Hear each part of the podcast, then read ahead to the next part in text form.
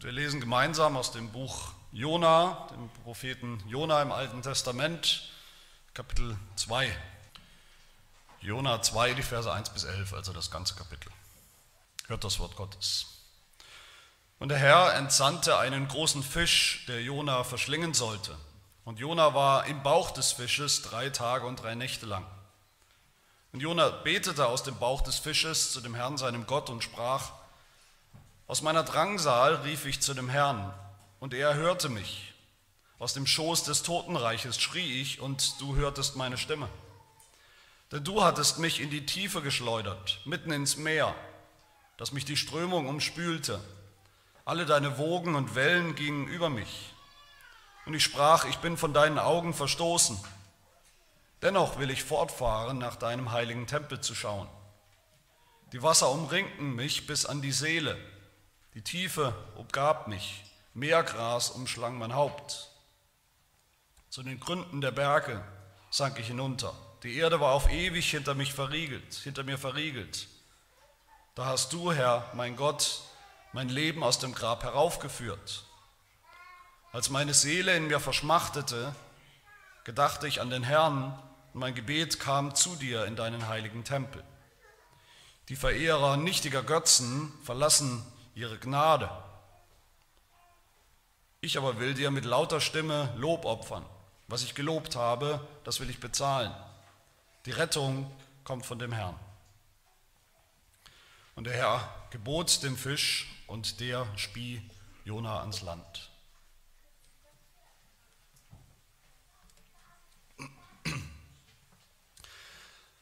Ja, je mehr ich lese und studiere, auch über dieses Buch Jona, desto mehr habe ich den Eindruck, dieses Büchlein lädt förmlich ein zu den abstrusesten Predigten, die man finden kann. Predigten mit der Botschaft, wir sind alle Jona, wir sind alle irgendwo auf der Flucht vor Gott und wenn du nicht gehorsam bist, dann frisst dich vielleicht der Fisch Letzte Woche noch sehr schön habe ich eine Predigt gefunden, in der das Gebet dieser Schiffs, der Schiffsleute, was wir gehört haben, wo sie alle, wir haben das gehört, jeder betet zu seinem eigenen Gott, zu seinem Privatgott und Jona dann zu seinem Gott, dem anderen, einem anderen Gott, dass das interpretiert wurde als erstes Beispiel für multireligiöses Gebet. Und wie wunderbar ist denn das, wenn wir so zusammenkommen können, jeder betet zu seinem eigenen Gott und wir haben eine wunderbare Gebetsgemeinschaft, meinetwegen zu vielen Göttern.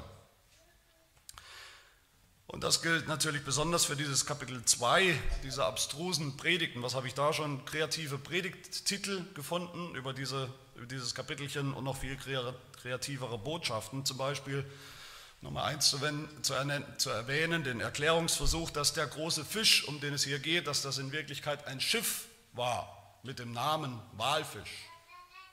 Eine gute Möglichkeit. Oder die Botschaft von diesem Kapitel, gemäß einer, einer bekannten Freikirche, ist die Botschaft von diesem Kapitel, Gott schickt dir manchmal, vielleicht jetzt gerade, einen Fisch, einen Wal in dein Leben, der dich schluckt, nur für eine Zeit natürlich, um deinen Glauben mal so richtig auf die Probe zu stellen. Jeder hat seinen eigenen Walfisch.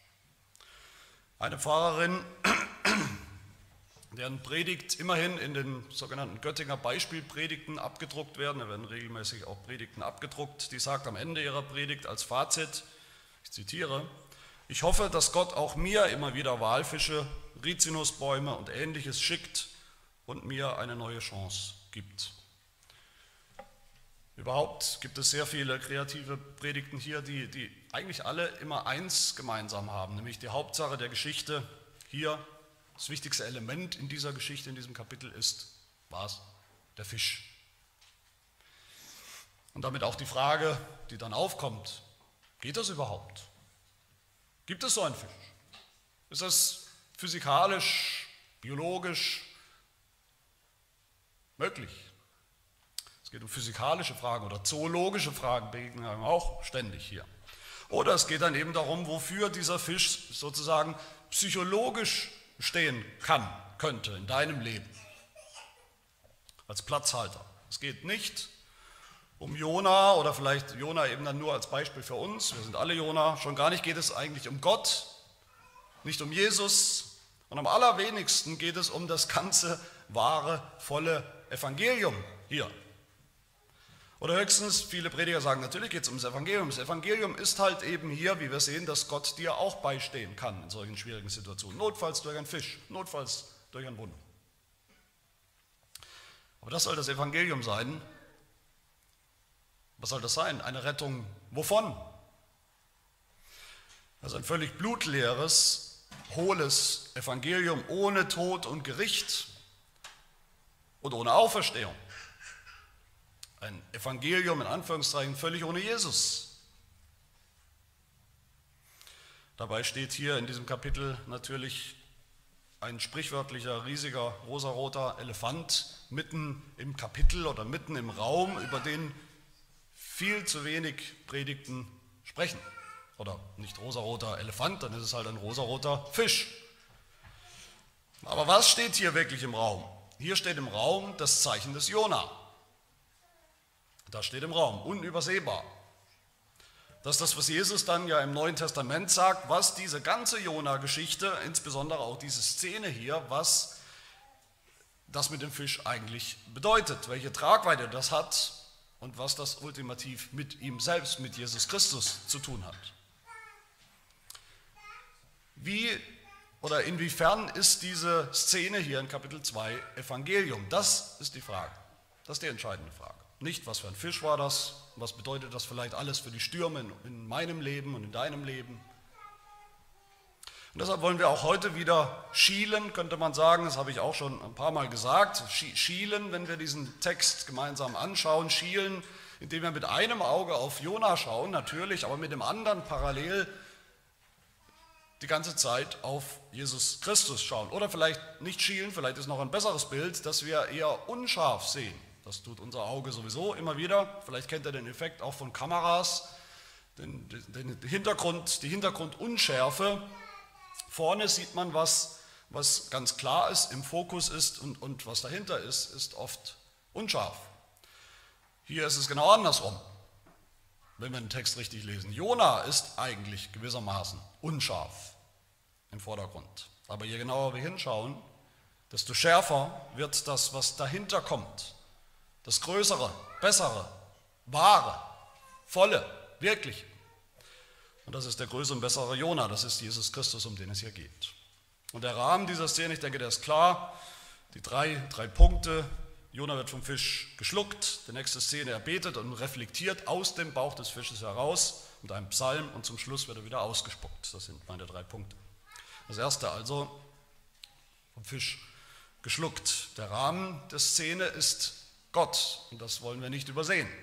Gott ist der Rahmen der Szene, was er tut. Am Anfang, Vers 1, Gott ist derjenige, der den Fisch, dem Fisch gebietet, der den Fisch entsendet und schickt. Und am Ende, Vers 11, Gott ist derjenige, der dem Fisch nochmal gebietet, diesmal zur Rettung von Jona, sodass der ihn wieder ausspuckt. Beide Dinge, um die es hier geht, geschluckt zu werden und ausgespuckt zu werden, sind Akte Gottes. Dinge, die Gott tut. Gott entsandte einen großen Fisch, heißt es hier. Gott, vielleicht erinnert, euch, erinnert ihr euch an dieses Wort, diesen Begriff, Gott schickt oder Gott entsendet ja sehr vieles in diesem Buch Jona. Jona selbst als Propheten hat Gott schon entsandt, geschickt. Weil der nicht gehört hat, hat Gott einen Sturm geschickt. In Kapitel 4 werden wir sehen, immer wieder derselbe Begriff, da heißt es, da entsandte Gott eine Rizinusstaude, und um Jona Schatten zu geben. Da entsandte Gott einen Wurm, der stach den Rizinus, da entsandte Gott einen heißen Ostwind. Und der, der Refrain oder der rote Faden ist klar oder sollte klar sein. Gott ist der, der Dirigent hinter all diesen Geschehnissen im Buch Jona. Hinter dem fast sicheren Tod von Jona im Meer, genauso wie hinter seiner Rettung am Ende. Hinter dem Sturm und hinter dem Fisch Gott hat die Kontrolle auch im schlimmsten Chaos. Gott ist der Akteur, der Haupthandelnde hier, auf den wir schauen sollten und nicht der Fisch. Der Fisch ist nur ein Mittel zum Zweck. Aber zu welchem Zweck? Das ist natürlich die Frage. Zu welchem Zweck schickt Gott diesen Fisch, entsandte Gott diesen Fisch? Zu einem doppelten Zweck, wenn wir genau hinschauen. Und zwar zunächst mal zu einem sehr negativen. Zumindest hat das Jonas sicherlich so empfunden. Ich glaube, das können wir uns alle vorstellen. Zuallererst war dieser Fisch, der plötzlich da war, sein Maul aufgesperrt hat, Jona verschluckt hat, eine Bedrohung für Jona. Ein neuer, neuer Akt von Gottes Gerichtshandel an ihm. Vom Fisch geschluckt zu werden, egal in welcher Form, das bedeutet zunächst mal auf jeden Fall, wenn es so einen großen Fisch eben gibt und der schluckt uns, dass wir mit einem Bein oder mit dem ganzen Körper eigentlich schon sozusagen im, im Tod stehen. Der Fisch steht für den höchstwahrscheinlichen Tod von Jona. Jona selbst vergleicht in seinem Gebet dann in Vers 8, vergleicht er seine, diese Erfahrung im Fisch zu sein mit dem Schoß des Totenreichs. Da sitzt er, im Schoß des Totenreichs. Das stürmische Meer war schon sowas wie ein nasses Grab, aber mit dem Fisch, der jetzt zupackt, da scheint es ganz aus und vorbei zu sein für Jona. Vers 1 macht das auch sehr deutlich. Gott schickt den Fisch, um was zu tun? Um Jona zu verschlingen. Nicht um ihn sanft irgendwie in sein Maul zu nehmen, damit ihm bloß kein Haar gekrümmt wird. Verschlingen heißt fressen, heißt verschlucken, heißt zerquetschen. Jonas erster Gedanke war sicherlich nicht im Fisch, sein erster Gedanke war sicherlich nicht, ha, wie lustig, wie praktisch ein Fisch. Wo kommt der denn her? Eben noch bin ich mehr fast ertrunken, was für eine lustige Rettungsaktion, wenn ich das zu Hause erzähle, das glaubt mir doch kein Mensch. Bin mir ziemlich sicher, das Erste, was Jona gedacht hat in dem Moment, als der Fisch ihn geschluckt hat, jetzt ist es aus, aus und vorbei, tot. Er hat ihn blanke Todesangst gepackt. Jona im Bauch des Fisches ist wirklich eine Todesszene hier, eine Todesszene. Gut, er ist nicht, immerhin nicht gleich ertrunken im Meer, das ist ja schon mal was, aber vielleicht, was kann passieren? Vielleicht schluckt der Fisch einmal kräftig und weg ist er. Oder vielleicht wird Jona zersetzt von den, von den Magensäuren im Fisch, was auch immer. Er ist in Lebensgefahr, er bleibt in Lebensgefahr, immer noch hier. Natürlich wissen wir wahrscheinlich alle Beispiele, wie Kinder Bibelgeschichten, Kinderbibeln oder, oder was auch immer, dieses, gerade diese Szene mit dem Fisch gerne verniedlichen, verharmlosen. Vielleicht kommen euch Bilder auch im Kopf von einem lächelnden Jona, der euch entgegenschaut aus dem Maul, halb geöffneten Maul von einem lächelnden Wal. Lustig, wunderbar, verniedlicht. Da wird die Brutalität dieser Szene natürlich verniedlicht. Das ist aber nicht niedlich, da wird einer, ein Mensch von einem Monsterfisch gefressen.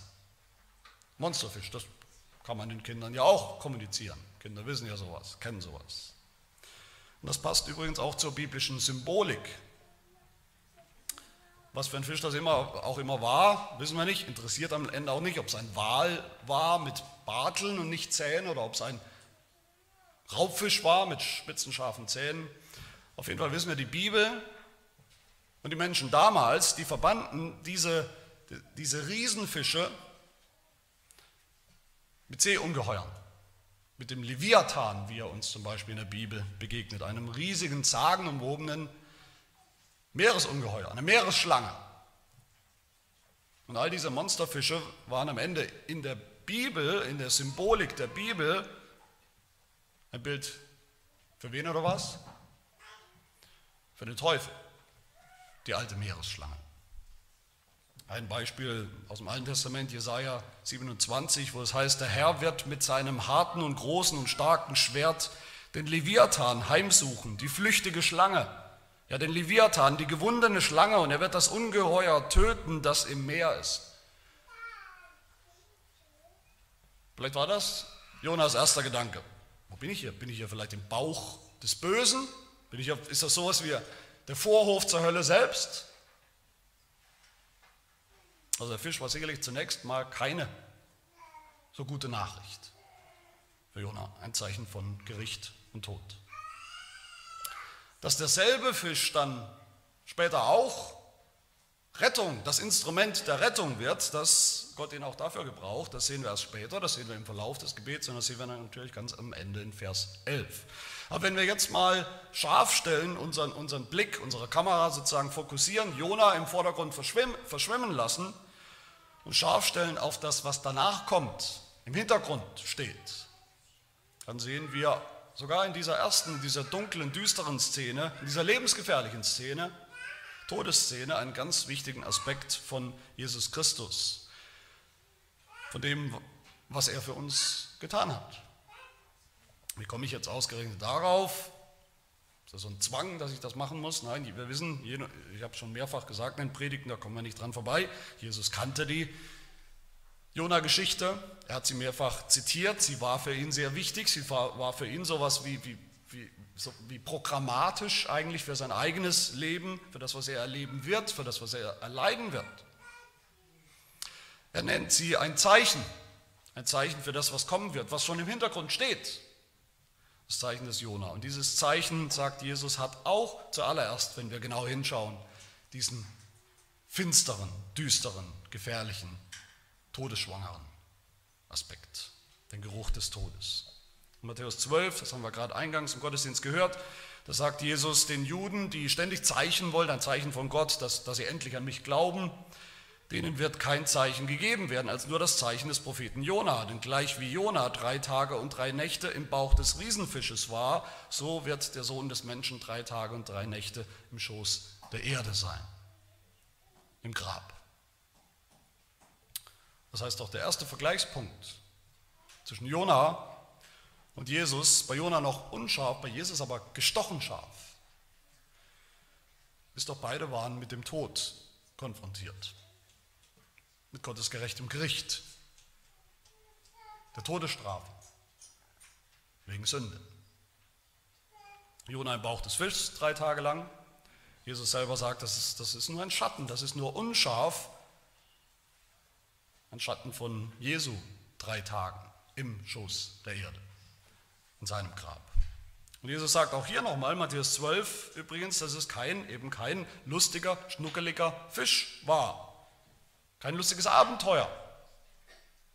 Jesus sagt, Jona war im Bauch des Riesenfisches, so übersetzt es Schlachter, unsere Schlachterbibel, aber wörtlich steht es da, im Bauch des Seeungeheuers, des Monsterfisches.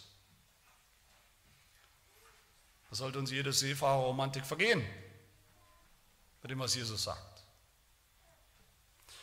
Wir müssen die Tiefe, man kann sagen, natürlich ist das hier doppeldeutig, aber die Tiefe von Jonas Erfahrung im Fisch müssen wir richtig verstehen. Das ist ganz wichtig, damit wir auch die Tiefe der Erfahrung Jesu verstehen. Jona war im Fisch, nicht fünf lustige Minuten lang, sondern drei Tage und drei Nächte, die sich sicherlich, ich denke, so weit können wir uns da reinversetzen, gefühlt haben, gefühlt haben müssen, wie eine schiere Ewigkeit. Wäre eine sehr unsichere Ewigkeit. Da war es absolut stockfinster. Das war das Reich des Todes, des Seeungeheuers, des Seeungeheuers vielleicht. Da herrscht der Teufel, zumindest relativ in diesem Reich. Alles riecht und stinkt nach Hölle, Totenreich.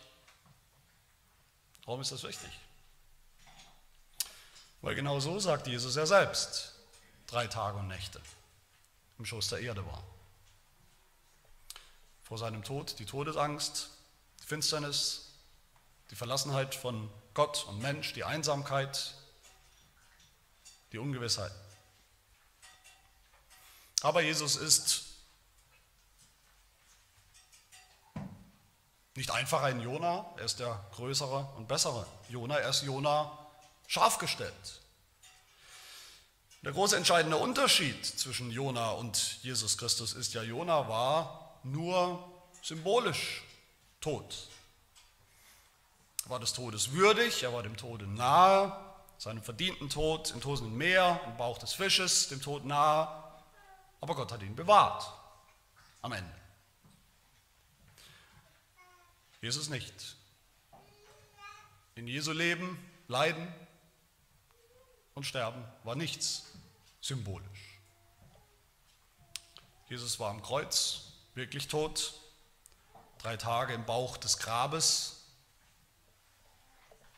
wirklich tot. Gott hat ihn nicht bewahrt vor dem Tod. Das, was in der Jona-Geschichte nur unscharf angedeutet, angekündigt wird über den Retter, das musste bei Jesus Christus bittere Realität und Wirklichkeit in aller Schärfe werden. Der echte Tod in Gottes echtem Gericht über die Sünde, wegen der Sünde, unserer Sünde. Damit sind wir beim zweiten Punkt, und das ist Jonas Gebet aus dem Fisch.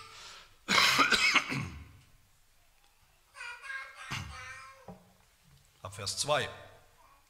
Mitten in dieser Situation, in dieser Panik, in dieser Todesangst, Angst vor seiner eigenen Todesstrafe, die er verdient hat, betet Jona. Vielleicht, wenn man, den, wenn man so die Geschichte liest, könnte man den Eindruck haben, das ist das allererste Mal, dass der Prophet Jona, der Prophet Gottes, auf die Idee kommt zu beten. Wir wollen uns da nicht alle Details anschauen von diesem Gebet, aber ein paar Dinge möchte ich sagen dazu. Zuerst mal was zur, zur Chronologie, die Reihenfolge. Hier ist durchaus etwas schwierig in diesem, in diesem Kapitelchen.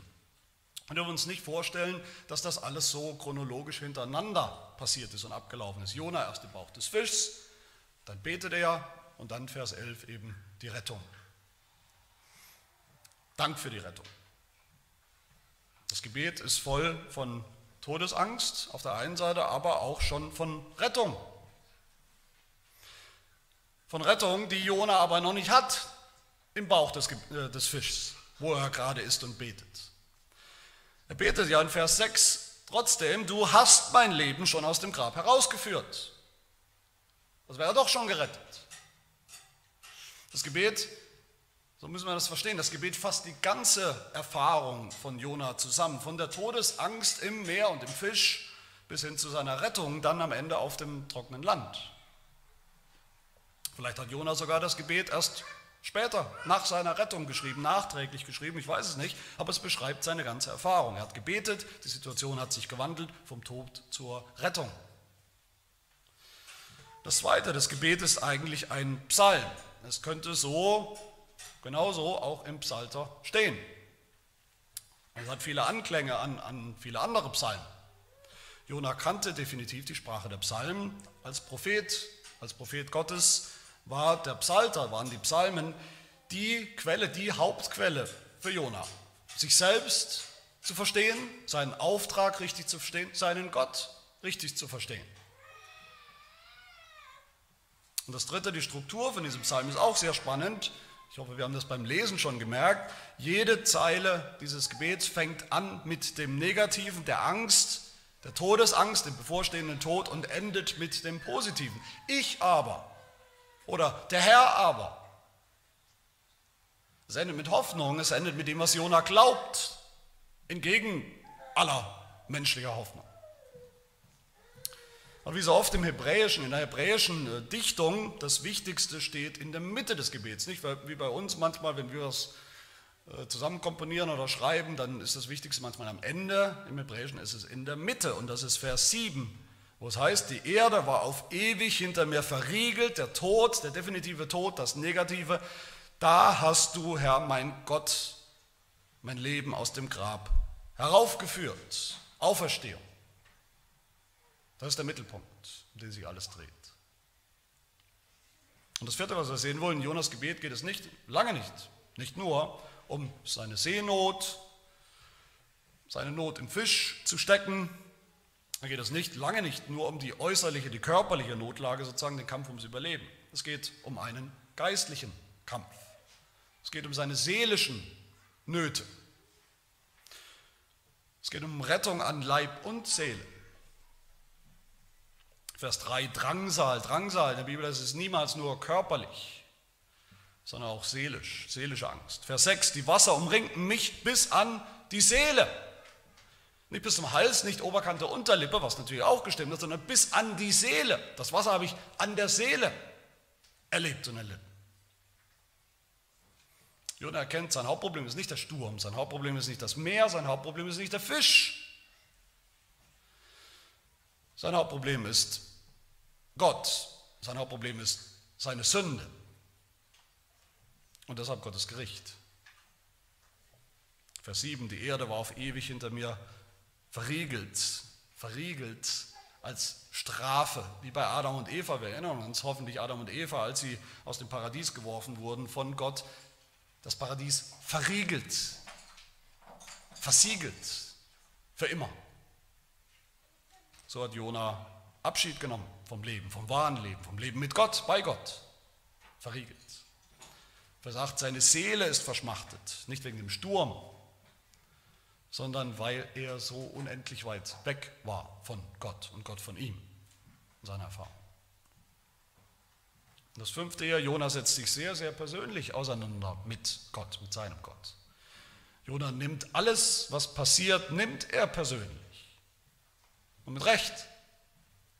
Er weiß, dass Gott hinter dem Sturm steht, hinter dem Meer, hinter dem Fisch, hinter dem Gericht.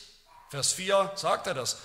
Du hast mich in die Tiefe geschleudert, mitten ins Meer. Du Gott. Moment mal, wir kennen doch die Geschichte, das waren doch die Seeleute. Nein, du Gott. Und weiter betet Jona, deine Wogen und Wellen gingen über mich. Nicht das unpersönliche Meer, mit dem Gott sowieso nichts zu tun hat, ein, ein Naturphänomen, eine Naturkatastrophe. Der Gott, der das Meer und den Sturm gemacht hat, hat das getan. Genauso erkennt Jona dann, dass Gott auch hinter der Rettung steckt, durch den Fisch, Vers 10. Die Rettung kommt auch vom Herrn, nicht von dem Fisch oder vom Zufall. Und er bekennt sich persönlich zu diesem einen wahren Gott, nicht zu den künstlich selbstgemachten, selbstgestrickten Götzen der Welt oder den Götzen der Seeleute. Vers 9 sagt er, die, die Gottlosen haben den verlassen, der ihnen Gnade schenken kann.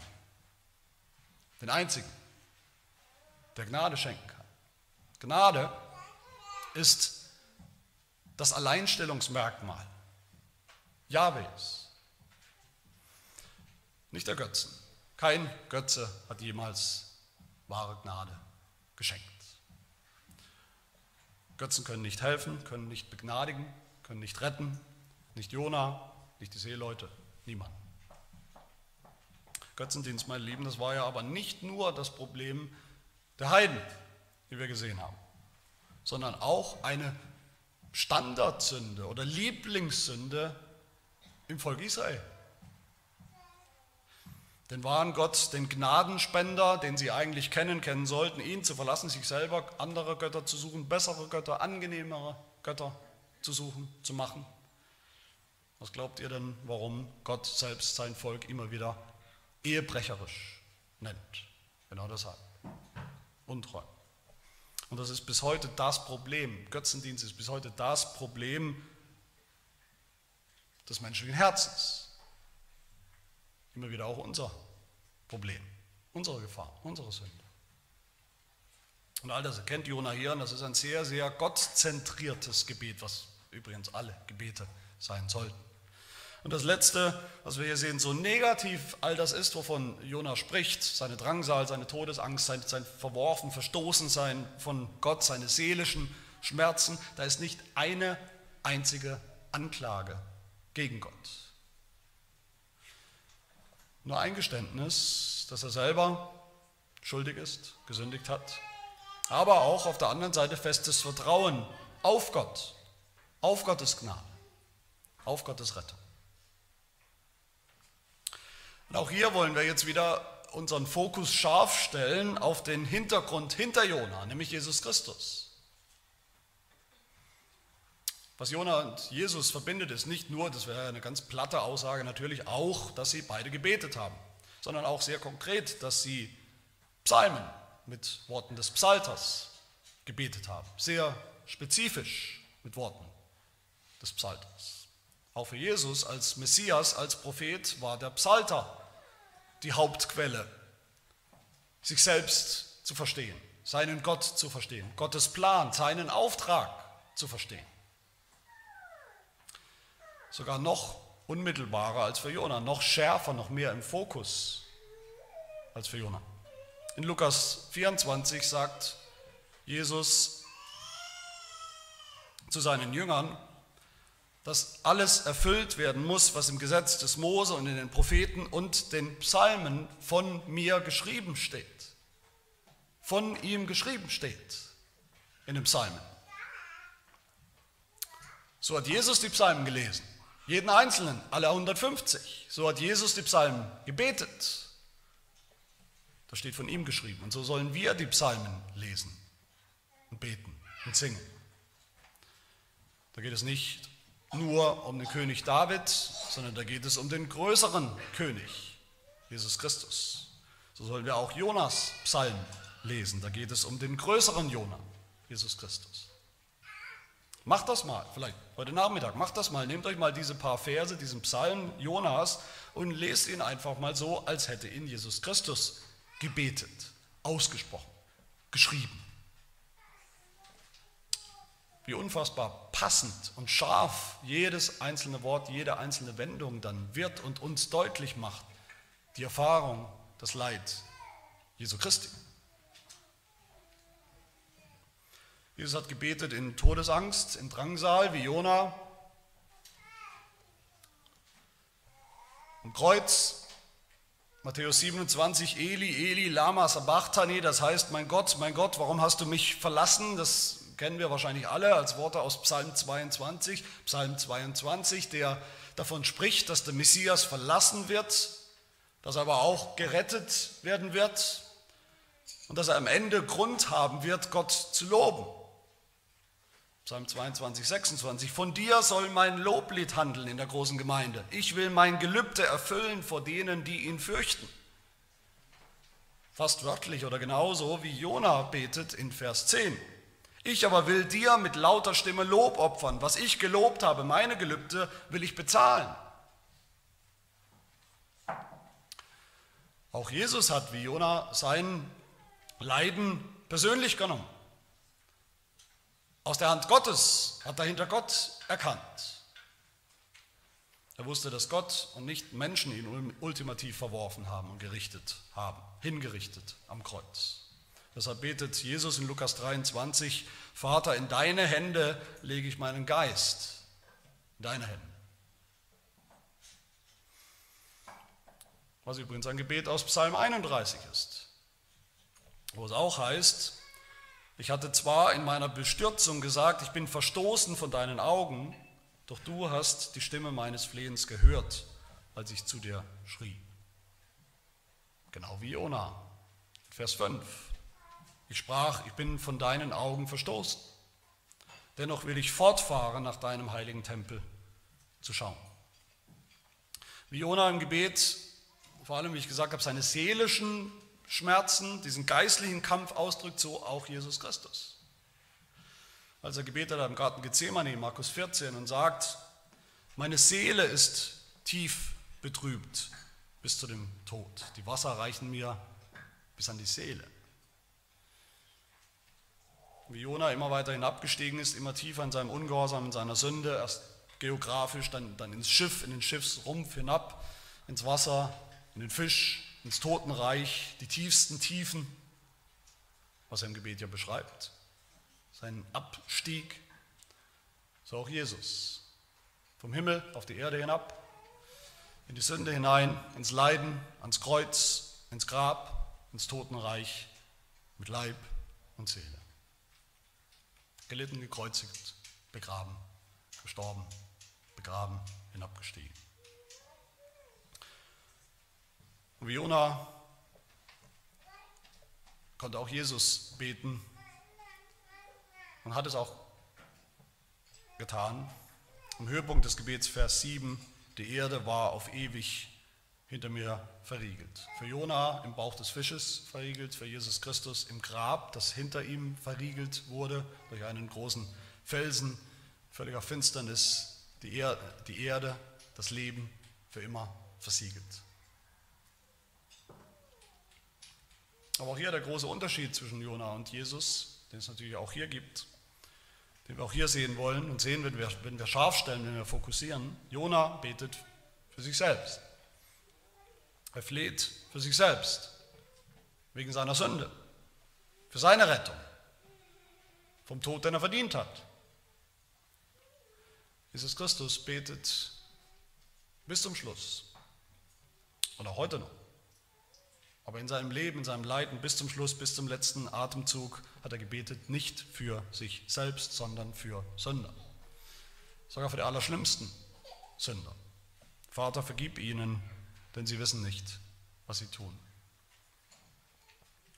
Kontrast zu Jona betet Jesus nicht ultimativ für seine eigene, für seine eigene gerettete Haut, seine eigene Bewahrung vor dem Tod. Er betet, ja, mein Vater, ist es möglich, so gehe dieser Kelch des Todes an mir vorüber. Doch was entscheidend ist, kommt danach. Nicht wie ich will, sondern wie du willst. Und wie Gott wollte, wusste Jesus, hat er erfahren und erlitten. Und damit zum Schluss als letztes die große Rettung. Vom Fisch ausgespuckt, Vers 10. Die Rettung kommt von dem Herrn.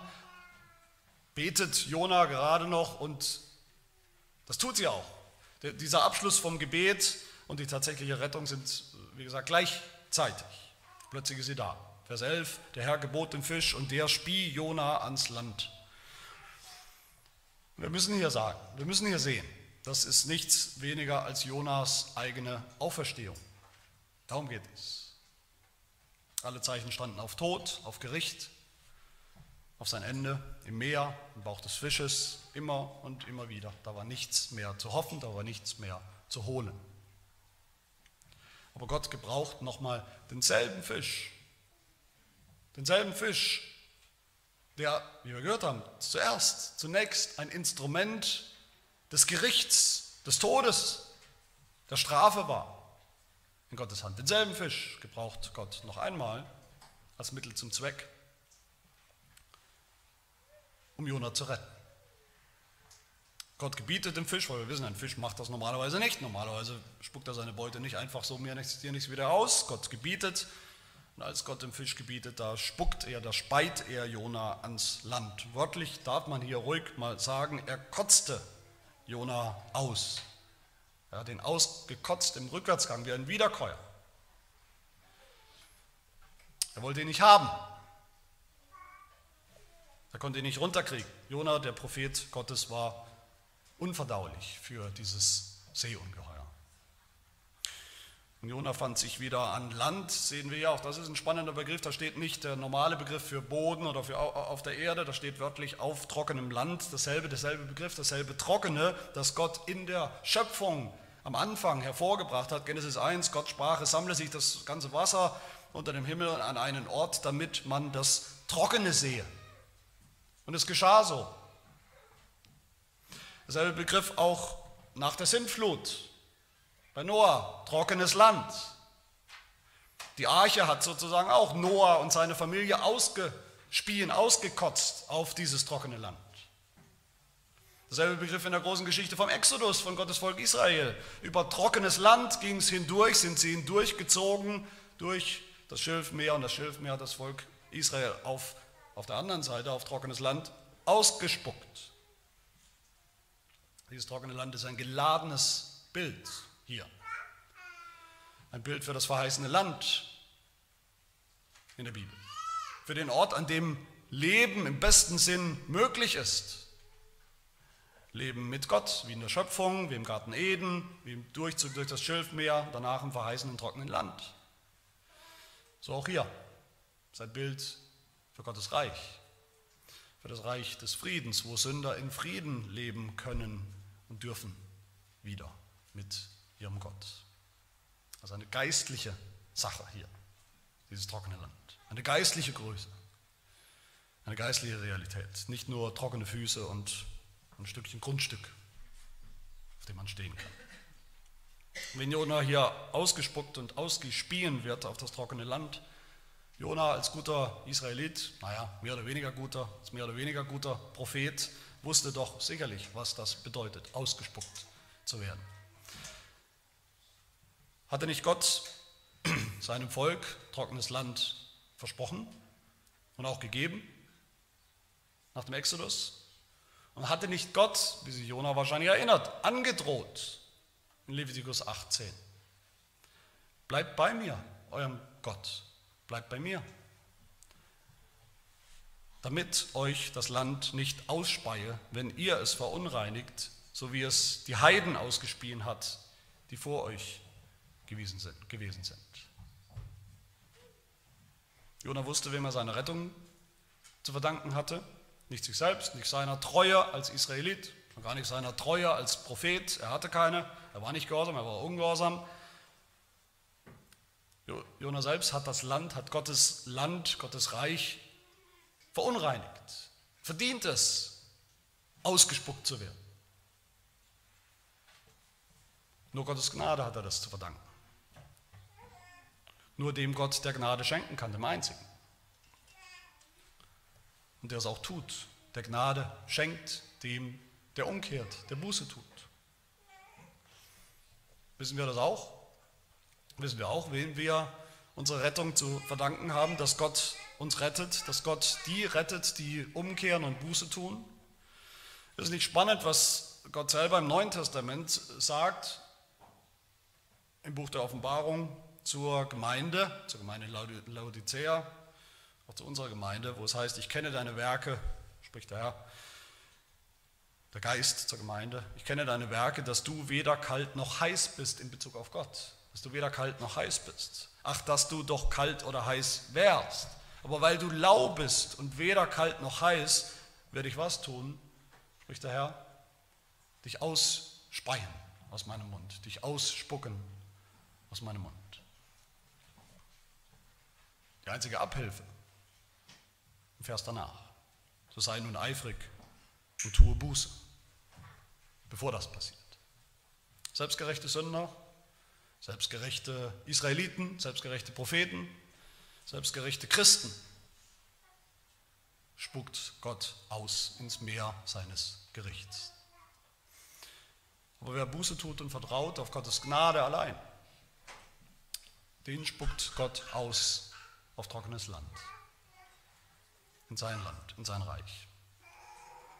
In all dem, in dieser ganzen Rettungsaktion sehen wir, im Fisch ist Jona völlig passiv, völlig passiv.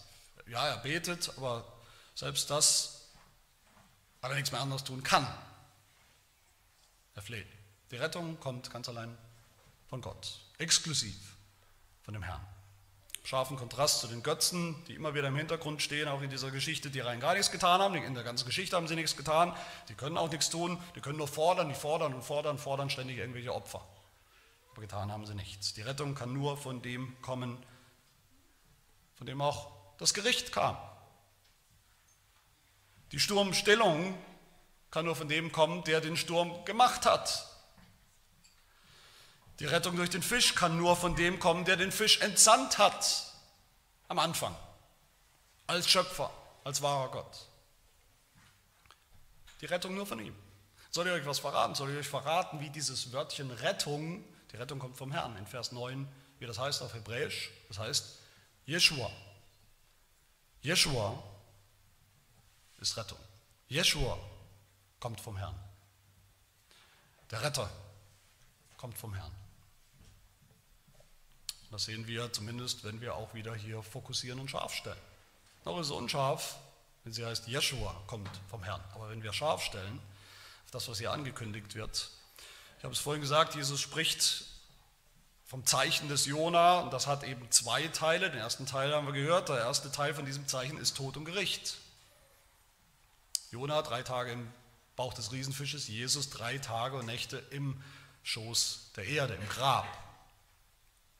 Aber der zweite Teil dieses Zeichens, Zeichens Jona, ist Leben aus dem Tod, ist Auferstehung, ist die Auferstehung Jesu.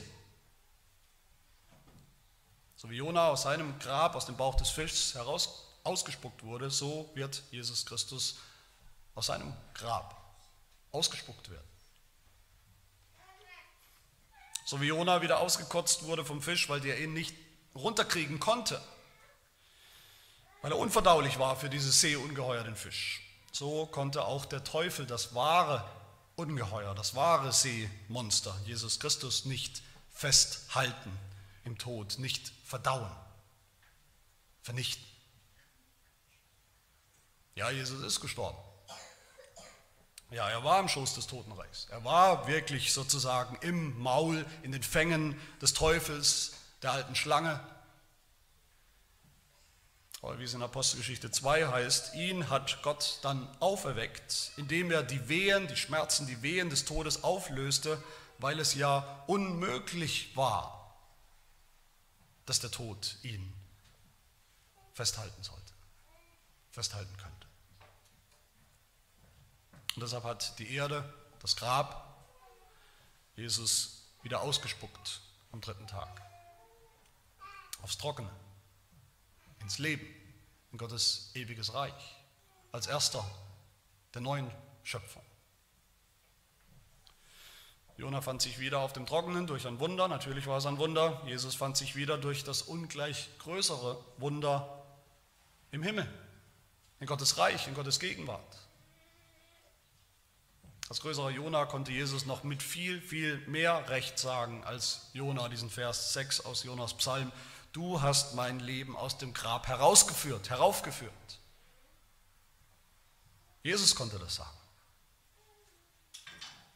Jesus hat das gesehen. Er hat die Auferweckung des Jona, seine Rettung vom Tod, hat er gesehen.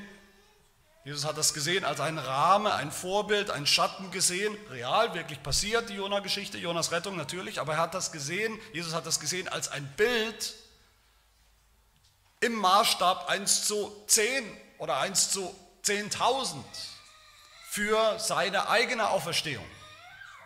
Die Realität die scharfe Wirklichkeit. Liebe Gemeinde, wer gute Augen hat, das zu sehen, wer Glauben hat, der sieht hier, der, der darf hier scharf sehen in dieser Geschichte. Jona war am Tiefpunkt, Schoß des Totenreichs, am Grund der Berge für seine Schuld, für seine Sünde, verdienterweise. Jesus war am Tiefpunkt angekommen im Totenreich wegen unserer Schuld. Jesus wurde, Jona wurde gerettet aus seinem sicheren Tod, seiner Strafe, für sich selbst, für sich allein. Jesus, der bessere, größere Jona, wurde ausgespuckt aus dem Grab. Der Tod konnte ihn nicht halten für uns. Meine Lieben, was wir hier sehen sollen, ist, das Kreuz ist das Zeichen des Jona. Das Kreuz ist das Zeichen des Jona. Das Kreuz mit seinen beiden Seiten, das Kreuz, das Jesus Christus ins Totenreich verschluckt hat und nach drei Tagen und Nächten auf der anderen Seite sozusagen auf, ausgespuckt hat, aus dem Grab heraus. Und uns mit ihm. Meine Lieben, jede Taufe, die Taufe, jede Taufe, wie wir auch getauft sind, ist ein Zeichen des Jona. Taufe, die den Sünder schluckt, ertränkt, sinnbildlich in den Fluten des Gerichts, des Sinn, der Sinnflut, den alten Menschen ertränkt, im Blut Jesu in Wirklichkeit scharf gestellt und den neuen Menschen ausspuckt auf trockenes Land in Gottes Reich. Das Herrenmal, was wir gleich miteinander feiern und zu uns nehmen werden, ist ein Zeichen des Jona wie Jesus, wie sein Fleisch, sein Blut, sein Leib, sein Körper verschluckt, gefressen wurde im Tod, und wie er ausgespuckt wurde drei Tage später ins ewige Leben und wir mit ihm.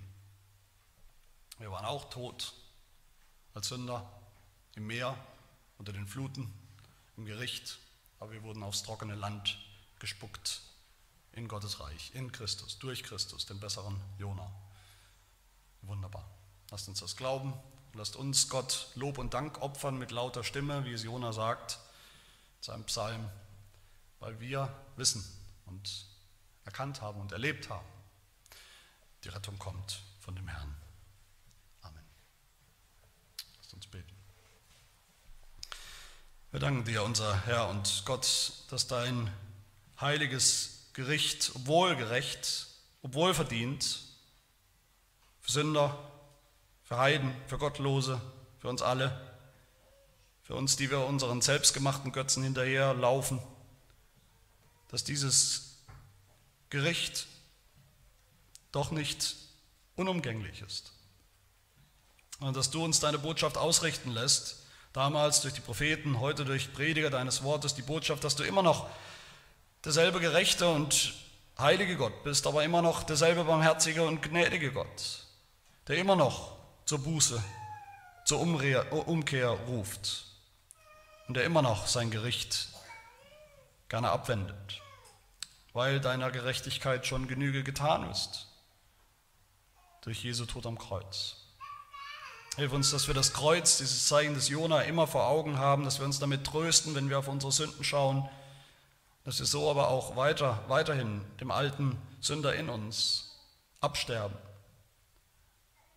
und im neuen Leben wandeln, im Auferstehungsleben, im neuen geistlichen Leben, als Bürger deines Reiches. Das bitten wir in Jesu Namen.